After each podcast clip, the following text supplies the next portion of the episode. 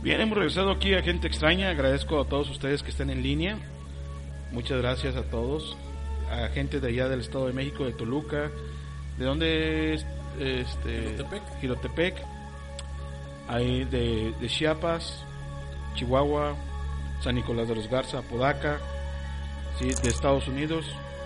Gracias a todos ustedes que nos estén acompañando. Muchas gracias. Bien, vamos a continuar con nuestro programa. Gracias por estar interesados y la participación que tenemos en el live chat.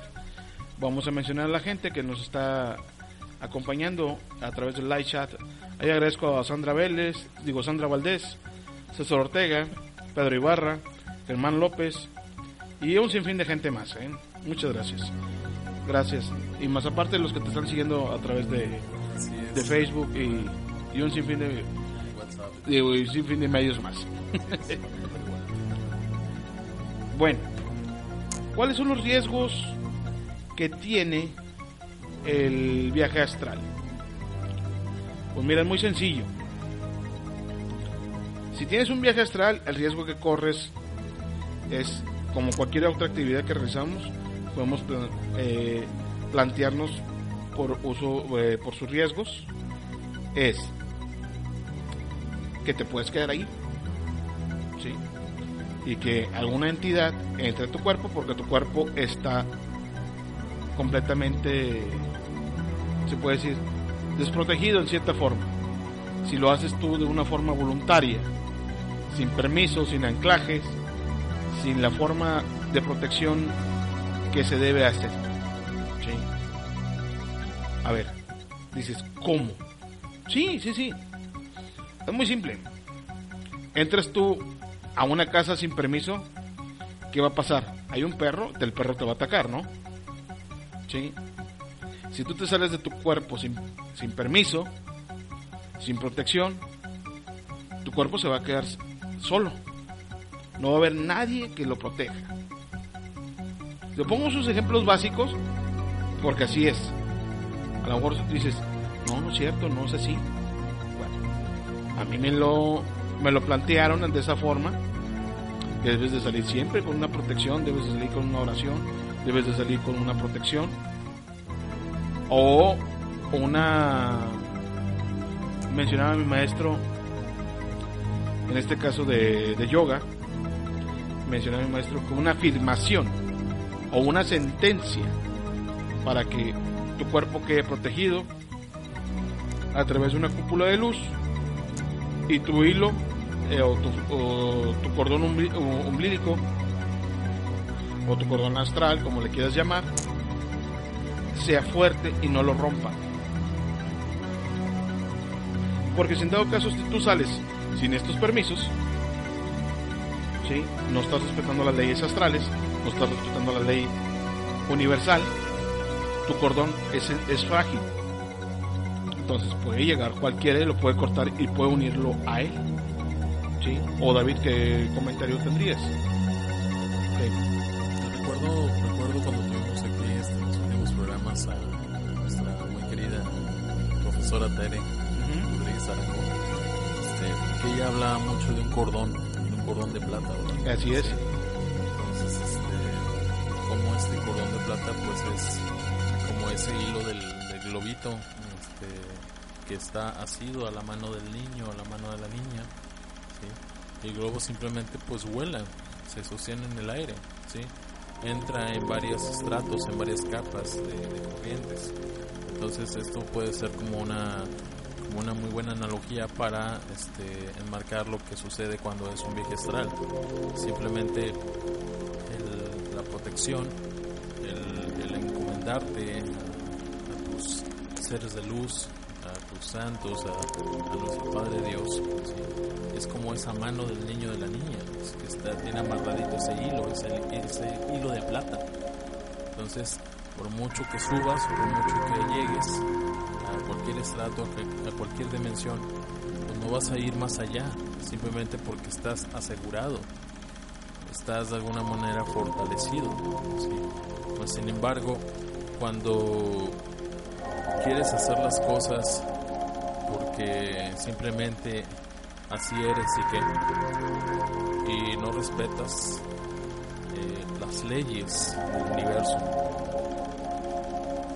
y te quieres, por así decirlo, pasar por el arco del tiempo de estas cosas, prepárate, porque como puedes regresar tal vez, pero no vas a regresar es correcto lo que dice y afirma aquí nuestro buen amigo David. Es correcto, y una vez lo mencionó también la profesora eh, Teresa Rodríguez. Dijo, hay que tener cuidado este, porque si tú lo estás haciendo o lo estás eh, lo estás provocando, tienes que tener cuidado porque puedes jalar muchas cosas negativas. Sí, es lo que mencionaba ella.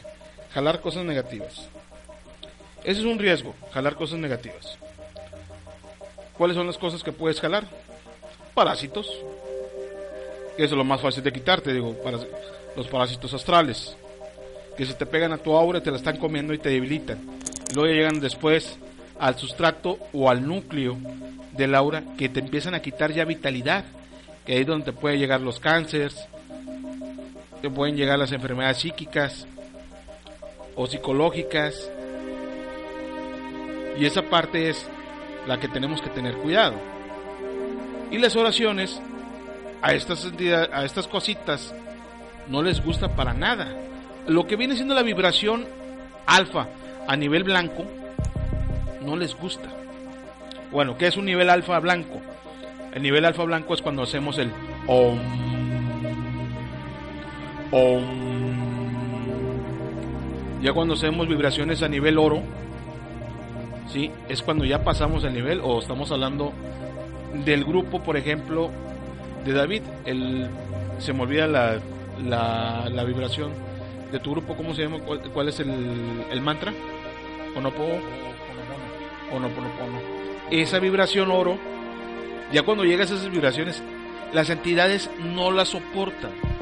Pero esas son las entidades que puedes agarrar fácilmente. Ahora, lo difícil es que te jales o te estén observando entidades que están ahí perdidas y a ti te ven como un faro de luz. Bueno, ha dado casos, por ejemplo, me tocó un caso escucharlo en la, en la escuela de metafísica, cuando yo tenía un, creo que tenía no, como unos 24 años aproximadamente en esta escuela de metafísica que se encuentra en el centro de la ciudad, entre Américas y América y Miguel Nieto, por ahí se encuentra esa escuela. Mencionaba el maestro que tenía un alumno, una alumna, perdón, que se le ocurrió hacer un viaje y no hizo su sellado. Entonces ella, estoy llegando a la parte de testimonios, ¿eh? que claro.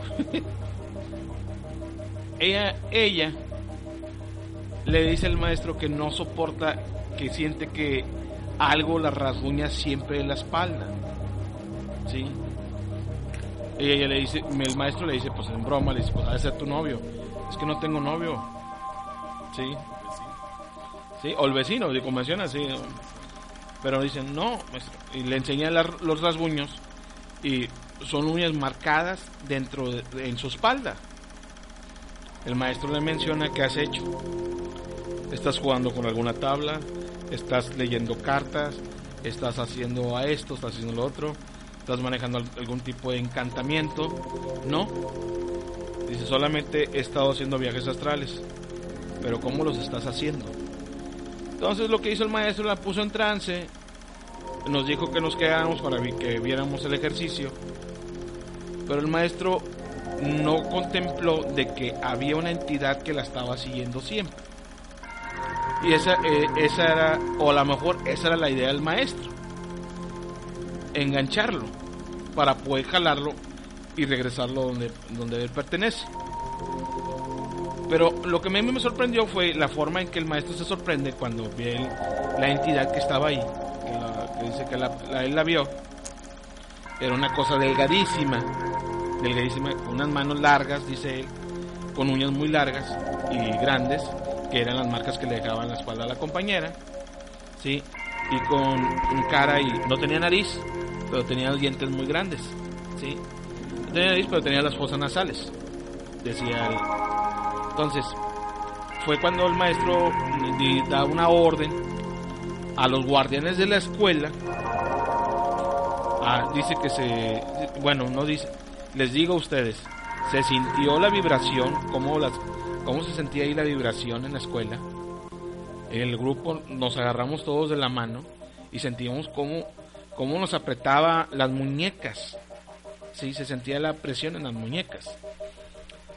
Entonces, en eso el maestro levanta su mano con otra en su plexo solar, hace un movimiento como si estuviera hablando, haciendo el chocurrey, pero era otro, otro signo en el aire, y inmediatamente se limpia todo, se, se deja quitar la vibración, y mi compañera siente un descanso. Y es ahí cuando le dijo el maestro, no vuelvas a hacer tus viajes sin protección. Porque tuviste suerte de, que nos dimos cuenta que era. No era tan fuerte. Pero el día que llegues a jalar algo muy fuerte, ¿sí? vas a tener que, va a haber otra, otra ceremonia y va a ser mucho más difícil poder quitarla de aquí. ¿sí? Ese es el riesgo que existe cuando haces un viaje astral a voluntad sin permisos y hacerlo sin conciencia de lo que vas a hacer. Simplemente si tomamos en cuenta el ejemplo de que nos está mostrando Pedro, escucha, que dice que, se sentía o se siente seguido por unas entidades, este, que a medida que le preguntamos por qué de esta situación, él asocia un viaje astral, pero también lo asocia a que una prima de, él tenía contacto este, con entidades por medio de, la tabla llamada Ouija. Entonces, este, es, es bueno es bueno saber, indagar, profundizar, no solamente Ahorita, en ese tiempo de, de amplio apertura emocional y conciencia, se hace notoria la necesidad de estar bien preparados y bien cimentados. También aprender este, a cómo protegerse, cómo protegerse. Y también están saliendo a la luz también muchos charlatanes, muchas personas. Por eso es esencial que aparte de tener la sensibilidad abierta, también empecemos a aprender a usar los canales de comunicación con los cuales contamos todos, todos en el universo. Así es, señores, hay que tener mucho cuidado y hay que ser muy conscientes de lo que se hace. Este programa lo vamos a repetir. ¿Sí? Sí, sí te escuchas. Sí te escuchas. De hecho voy a quitar ya el fondo. Este, se estaba repitiendo el fondo pero si te escuchas. Ok. Eh, nomás esto, me hace la pregunta, David, que se, se escucha, ya que él no tiene el monitoreo ahorita de, de, su voz, pero sí les comento, si se escucha David. Si tienen algún problema, por favor, menciónenlo también en el live chat o menciónenlo ahorita en, los... escucho lejos y que me acerque más al micro. Es correcto, así es. Bueno, ahora, eh, hay otro comentario, dice aquí, Pedro Ibarra, dice, gracias David, me voy a poner en contacto con mi sacerdote para hacer una limpia y con otra persona que maneja energía para purificar mi casa. Yo creo que eso es más que suficiente, ¿no, David? Para, para hacer lo, de, lo que siente en su casa, ¿no? Pero ahora, Pedro, nomás para que estemos en cuenta, es muy importante aquí esto. Una cosa es tu casa, ¿sí? Hay otra cosa, esa entidad te este, sigue a ti tu casa puede estar lo más purificado del mundo. ¿Sí? Se cierra el portal, se cierra lo que tú quieras, pero depende también de ti. Esto es muy importante, ya lo que te mencionaba ahorita en el testimonio que, yo viví en la, en la escuela donde yo estaba. Que dice el, dice el profesor, dice, depende de ti o cómo haces las cosas. ¿Sí? Hay que tener cuidado también dile, por favor, que te hagan, este, te haga una purificación a ti, dile a tu sacerdote que te haga te haga una oración, te haga una, una bendición y, vas a ver que a lo mejor puede cambiar. A lo ya no vas a sentir pegada a esa entidad, vas a sentir que te observa, pero no lo vas a sentir pegada a ti. La persona que maneja la energía, dile que ella guíe esa, a esa entidad y la guíe hacia la luz, o simplemente que la luz lo extinga. Puedes hacer las dos cosas. ¿Nos vamos a un extremo? Sí, nos vamos a un extremo. Porque la luz puede acabar con esas entidades o las puede guiar a que ellos sigan buscando su camino. Comúnmente este, sucede que, digo, respeto, yo soy católico, este, respeto mucho a, las, a los que tengan la creencia católica, religiosamente hablando. Muchas veces sucede que llevamos al sacerdote, eh, que llevamos al diácono, que llevamos a, a la monjita, sí, o al ministro a nuestra casa, a que arroje agua bendita, a que diga una oración, ¿sí? Y esto a mí me lo han, me lo han este, compartido los ángeles en meditación profunda. Me dicen, cuando, cuando pasan estas situaciones, esto es como si, si tu casa, tu piso fue, estuviera enlodado y simplemente echan agua se, y empiezan a barrer, ¿sí? O no barren, simplemente el agua disuelve ese lodo y ahí queda. Entonces, la, lo que están haciendo no profundiza. No profundiza si la persona no comienza a hacer un cambio o una transformación verdadera energéticamente. Si tú sigues con tu misma actitud, si las personas que viven ahí en tu casa siguen con la misma actitud, puede ir incluso con todo el respeto del mundo, el mismo Papa Francisco a tu casa y, y bendecir. Pero si tú no modificas el hecho de la energía que, que, que estás emanando, y si sigues de alguna manera tus familiares, este, tus amigos, siguen empleando estas estas tablas, estas herramientas, estas herramientas, son herramientas. No va no va a suceder gran cambio Simplemente va a ser como si echaras agua en una mancha de lodo. Se va a dispersar, sí, pero ahí va a seguir quedando el lodo. Ahora, lo que menciona David es muy cierto. Puede ir el sacerdote, puede ir el papa, puede, puede venir el Dalai Lama, pero si tú no haces algo por quitar eso, ¿sí? jamás vas a poder quitar esa energía. ¿sí? Por eso mencionan, cuando vayas a hacer una limpia, abre las puertas de tu casa, la del patio. Abres la del frente y luego abres la del patio para que encuentres la salida de la energía. ¿Sí? Ahora, si no quieres abrir, abre las ventanas de arriba. La energía va a fluir hacia arriba. Si no se va a quedar estancada. Mencionan otro ejercicio. Por ejemplo, cuando encuentras, hay ese tipo de energía condensada y que te empiezan a hacer una purificación en tu casa, prende los abanicos, esa energía va a empezar a fluir, va a buscar su salida. Abre las puertas. ¿Sí? Así. Dice Oscar Vélez, oye carnal, ¿qué pex con los perros de Tíndalo? Escuché que son entidades que te pueden comer. Bueno, estamos entrando a materia algo densa, pero te lo voy a platicar. Sí conozco un poquito de lo que es el tema de los perros de Tíndalo mencionábamos hace rato. Cuando haces tú los viajes astrales, los haces a voluntad. Existen muchas formas de que entidades negativas se te peguen a ti. ¿Sí? Eso que quede bien claro. Esas entidades tienden a ser, una, se enamoran de ti, les gusta lo que ven, por eso te siguen, porque te ven como un faro que les puede ayudar.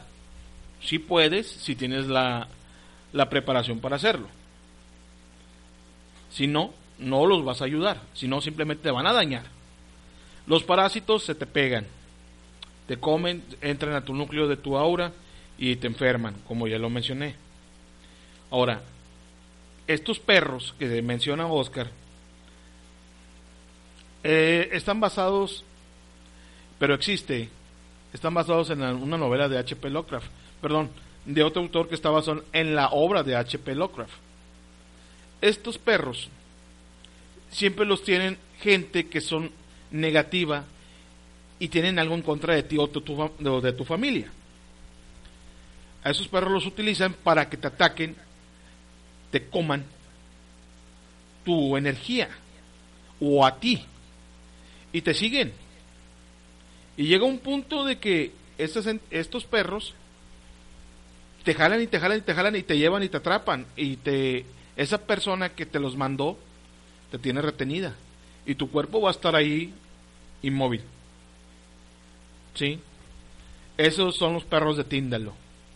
Son perros que no tienen piel, son perros con una actitud muy agresiva que te pueden seguir y pueden hacer de ti, de tu cuerpo astral, una miseria. Eso es, Oscar Velo es un perro de Tíndalo. Ahí quedó el mensaje. Bueno, eh, ¿algún testimonio, mi hermano, que tengas tú referente a tus viajes astrales? Sí, adelante, adelante, órale, órale, suéltate, suéltate. Ok, ok. Este, bueno, en unos, eh, hace, hace como un año aproximadamente, tuve este, una mayor frecuencia de viajes astrales. Para los que han visto la película de No Solar o Nuestro Hogar, este, las universidades o las escuelas a las cuales yo asistía dentro de estos viajes astrales pues son muy similares a las que aparecen en la película. En ella pues veía pues a diversos seres, unos más energéticos, este, otros recuerdo físicamente, pero el viaje astral no solamente se daba sobre la, durante la noche, al momento de dormir, sino que también se daba este, a diferente hora del día, siempre y cuando esa hora yo no estuviera este, realizando alguna actividad importante, ya sea para mi casa personalmente o laboralmente.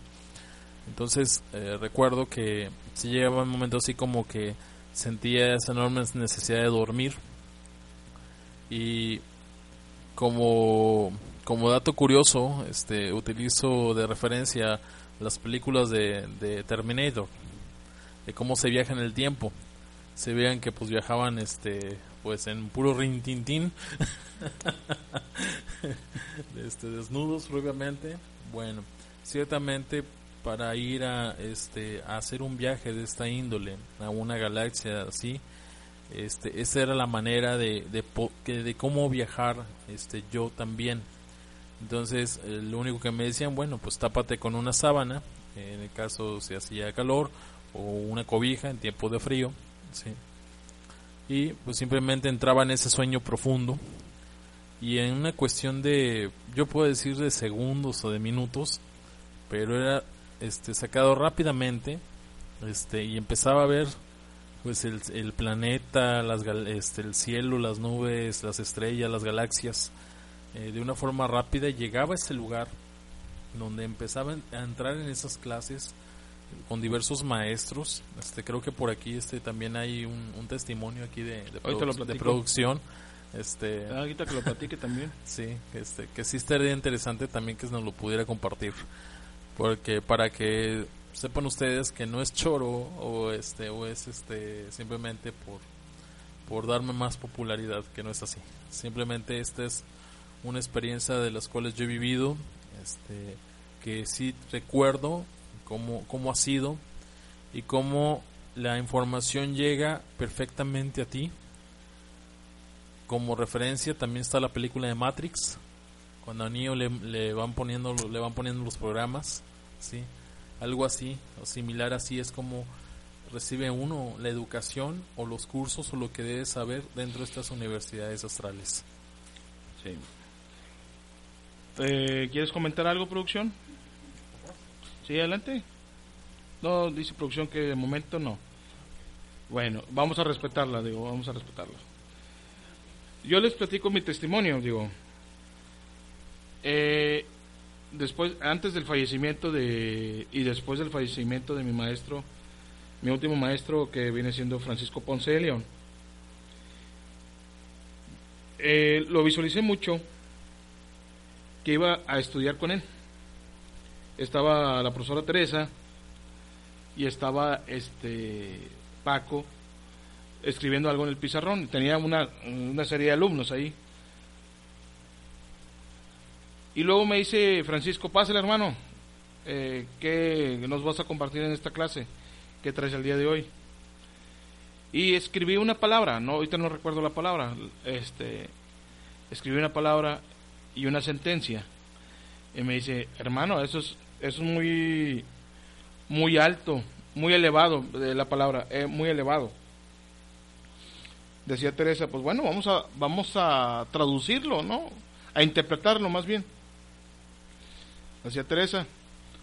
Después de un tiempo, me encuentro con Teresa, con la profesora Teresa, y le comento, digo, sí hermano, digo, es que estábamos en una escuela en la cual estábamos discerniendo los mensajes que nos daban los alumnos. Entre eso el mensaje que usted nos diste. Nuevamente después tuve otro viaje y menciona, me vuelvo a topar con Francisco Ponce de León, mi maestro, y él estaba dando la clase y yo estaba sentado tomando la clase. Me saqué de onda porque como no fue voluntario y me veo sentado ahí, dije, ¿qué estoy haciendo yo aquí? ¿Sí? Eso pasa cuando lo haces de forma involuntaria. Cuando lo haces de forma voluntaria te das cuenta todo lo que está pasando en ese viaje. ¿Sí? Y eso es lo más interesante. Entonces, ahí Francisco me da un listado de cosas que hay que hacer, como unas tareas, y eso es lo que estamos haciendo ahorita aquí. Es parte de dar a conocer este, este tipo de temas a ustedes referente a lo paranormal, lo extraño, lo insólito en gente extraña. Ya me aventé el, el anuncio. El anuncio no, el, Adelante. Antes de irnos a, corte. Bueno, bueno, simplemente me están este, pidiendo saludos.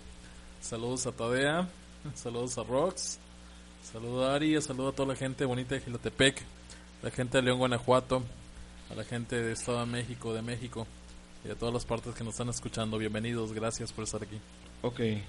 Dice Sandra Valdés, me llama la atención, antes de irme a corte, Sandra Valdés, me llama la atención de que un viaje así sea tan riesgoso. ¿Por qué? Si es algo tan bello. Ok, antes de irme a corte, me, llama, me gusta esto lo que dice Sandra. Digo, mira Sandra, es como cualquier viaje. ¿Qué pasa cuando tú sales de viaje? Ah, es que no te vayas por esa vía porque hay muchos asaltos. ¿Sí? No te vayas por ese camino, toma mejor la, la de cuota porque es más seguro en lugar de que te vayas por la libre. ¿Qué pasa? Es lo mismo. Es lo mismo. ¿Qué pasa cuando tú haces de forma voluntaria las cosas? Hay un riesgo, ¿no? ¿Sí? ¿Qué, qué te dicen los contratos cuando tú estás vas y solicitas un crédito? ¿Sí? El contrato dice que en la parte de abajo, que a veces nunca leemos, que es la cláusula número 34 y luego después sigue la 36, que está en la parte de abajo, que dice, eh, te vamos a quitar de tu, si tienes nómina con el banco, te vamos a quitar el pago automáticamente. ¿Cómo? Si no checas eso, pues obviamente te van a quitar ese riesgo que traes. ¿Sí? Es lo mismo que hago esa, esa analogía, que es lo mismo cuando tú lo haces de forma voluntaria. Hay un riesgo. Tienes que tener los sellos o decir las sentencias, las oraciones, la petición y respetar las leyes astrales. Las leyes astrales son las que nosotros comprendemos y están escritas en algunos manuales. Porque las leyes astrales nunca las vamos a entender. ¿Sí? ¿Por qué? Porque la energía es vasta e infinita. Es como el mismo universo. ¿sí? Y las puedes quebrar. Es como todo. Las, las, las reglas son inquebrantables, pero son maniobrables. ¿Sí? Vuelvo otra vez a lo mismo. Son inquebrantables, pero son maniobrables. Todas las reglas son así. Hay un punto de flexión. Pero en estos viajes tiene que ser de esa forma hay cosas muy malas que podemos platicar que han pasado. Ahorita ya te dije, me preguntaron acerca de los perros de Tíndalo. Es lo peor que te puede pasar. Y hay cosas todavía más, todavía más siniestras que he sabido y he visto documentados que si te pones a buscar ahorita en el YouTube vas a ver gente que se ha quedado en el viaje y están en estado vegetativo, que no han podido regresar a su cuerpo. ¿Sí? Por eso ese es el riesgo, cuando tú lo haces a voluntad. O cuando no haces las debida precaución, por ejemplo, de comprar el seguro. ¿Cuál es el seguro? Decirle a tus guardianes y protectores que te guíen y te, y te protejan. O ángel de mi guarda, no me desampares ni de noche ni de día. Así de sencillo. No te toma más que un minuto decir eso. Y se los digo a todos ustedes. Es muy sencillo decir, ah, pues que voy a hacer un viaje astral. No, señores. A veces eso lo haces sin conciencia. Y ese es uno de los peores pecados que podemos hacer. No tener conciencia. Otro testimonio que les platico, que una ocasión, dentro de la escuela, nos ponen a nosotros ahí, platiquen por favor lo que han vivido en esos sueños, en esos viajes astrales. Mencioné a uno de mis compañeros, estaba ahí Francisco Ponce de León. Dice, a ver qué viviste. No, pues yo vi que estaba en un juicio. ¿Y a quién estaban enjuiciando? Pues estaban enjuiciando a Artemio. A ver, Artemio, tú que... Sí, exacto. Estaba en un juicio había mucha gente, entre ellos estaba él, pero estaba entre la gente, no estaba entre lo, el, el, este, ¿cómo se le dice a la gente que está ahí? El, al, las personas que te toman la decisión de que si eres culpable o inocente. El jurado. El jurado. Está el jurado. Entonces el jurado no, no si era inocente o era culpable. Todavía no tomaron la decisión. Entonces lo único que me marcaron era inconsciente. Francisco Ponce se levanta y dice, yo lo haré consciente. Me protegió. ¿Sí? Parecía una orden, una orden de la, de la logia masónica. Me pareció increíble. Y sé que era un viaje astral. Porque yo sentí cuando salgo del cuerpo, y me llevan a ese y me llevan a ese punto. Entro hoy a lo que viene siendo el juzgado, que es muy parecido al edificio, bueno, olió a este a la banda. Es muy parecido a a lo que viene siendo a la a la logia masónica y me sienten ahí. Ahí estaban los tres jueces dictaminando qué iban a hacer conmigo fue cuando Francisco Ponce de León se levanta y dice, señores, deténganse, su juicio aún no está marcado, decía él. Sí, a este hombre yo lo haré consciente. Y me voy a un corte.